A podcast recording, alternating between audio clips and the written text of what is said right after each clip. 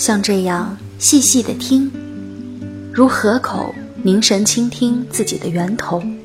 Thus, the listen to the source, listens the mouth. 像这样深深的嗅，嗅一朵小花，直到知觉化为乌有。 Thus, the smell of flower, deeply, till feelings lost. 一切所见 所听。